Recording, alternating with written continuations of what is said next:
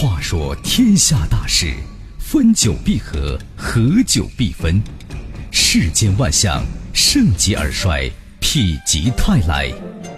几多神秘传说，化作千古绝唱；多少传奇往事，尽付坊间笑谈。论古道今，评说天下。晚星画传奇。各位听友，大家晚间好，这里是九四六交通广播，欢迎收听晚星话传奇节目，我是主持人晚星。我们节目是每晚的九点到十点为您现场直播的。朋友们，如果您想听到什么类型的传奇故事啊，可以通过咱们的官方微信“石家庄交通广播”关注我们的微信公众号，然后点击左下角的直播帖，就可以参与节目的互动了。今天传奇我们说什么呢？泱泱中华人口啊，是遍及世界各地。而姓氏也是不计其数的。中国历史上啊，有过很多显赫一时的大姓，有的坚挺至今，有的已经淹没在历史长河之中。那么今天呢，就给大家介绍一下中国历史上从未衰落的姓氏。好了，一起来听中国史上最著名的八大姓氏。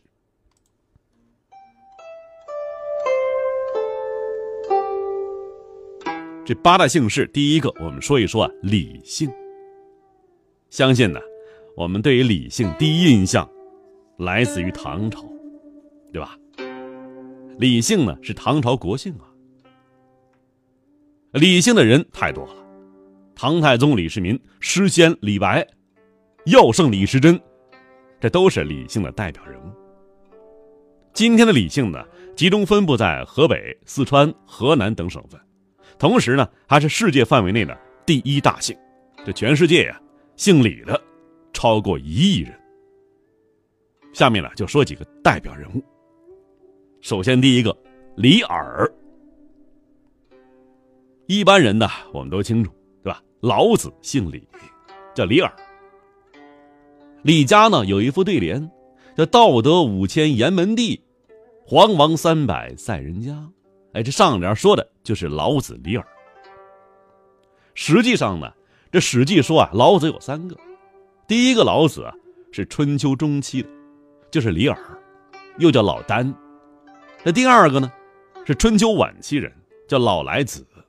第三个老子是战国后期人，叫太史丹。《道德经》这本书啊，究竟是哪个老子写的？是不是第一个老子李耳写的呢？后来人呢对此有争议。近几十年来出土的帛书本《老子》和竹简本《老子》啊，与通行本《老子》有很大区别。应该说呀，最早的竹简本与第一个老子关系最大，通行本则与太史丹关系最大。我们呢，还来看看第一个老子李耳。这位老子啊，生活在人类文化的轴心时代。东方三圣就那时候产生的。这个轴心时代，东方三圣啊，李耳是其中之一，年纪最大，生于公元前五八五年。第二位释迦牟尼佛祖，生于公元前五六五年。第三位孔子，公元前五五幺年。从这里看呢，我们知道这个老子是早于孔子大约是三十年的。历史也有记载啊。说孔子曾经向老子问过礼仪。孔子事后啊对弟子说：“说吾今日见老子，其犹龙焉，简直像龙一样。”可见呢，老子在当时是一个非常有影响力的人。《史记》记载说，老子是当时的这国家图书馆馆长。相传呐，这个老子是一个神龙见首不见尾的人物。他不愿意留下只言片语。他看到周朝衰败，决定隐退。他在西去路上啊，走到一个叫函谷关的地方，也就现在的这个河南省灵宝市，有一个叫做幽深险峻的关口，这个关口叫函谷关。当时啊，守关官员叫尹喜。有一天呢，他突然发现“紫气东来”，哎，这四个字啊，就从这儿来的。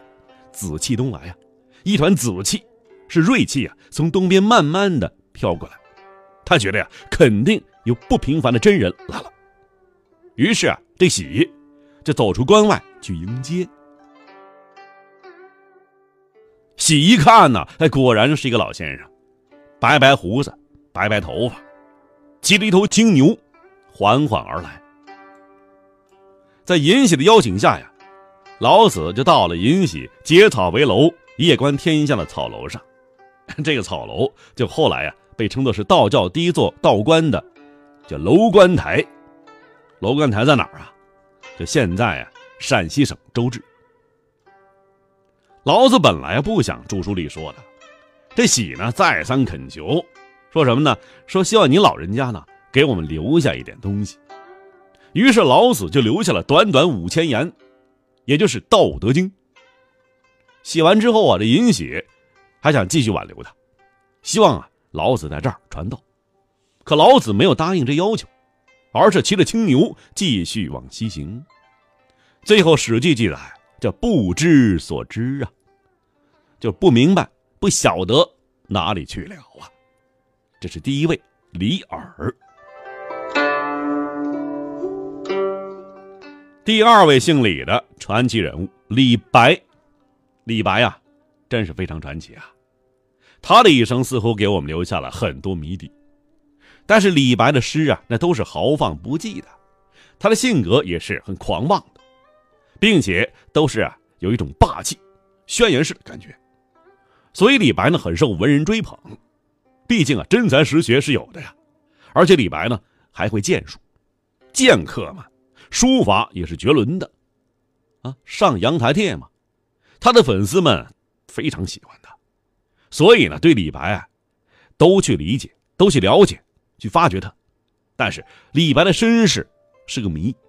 所以呢，很多人都想了解他，猜测他。李白的诗呢，很随意，很洒脱，就像人一样。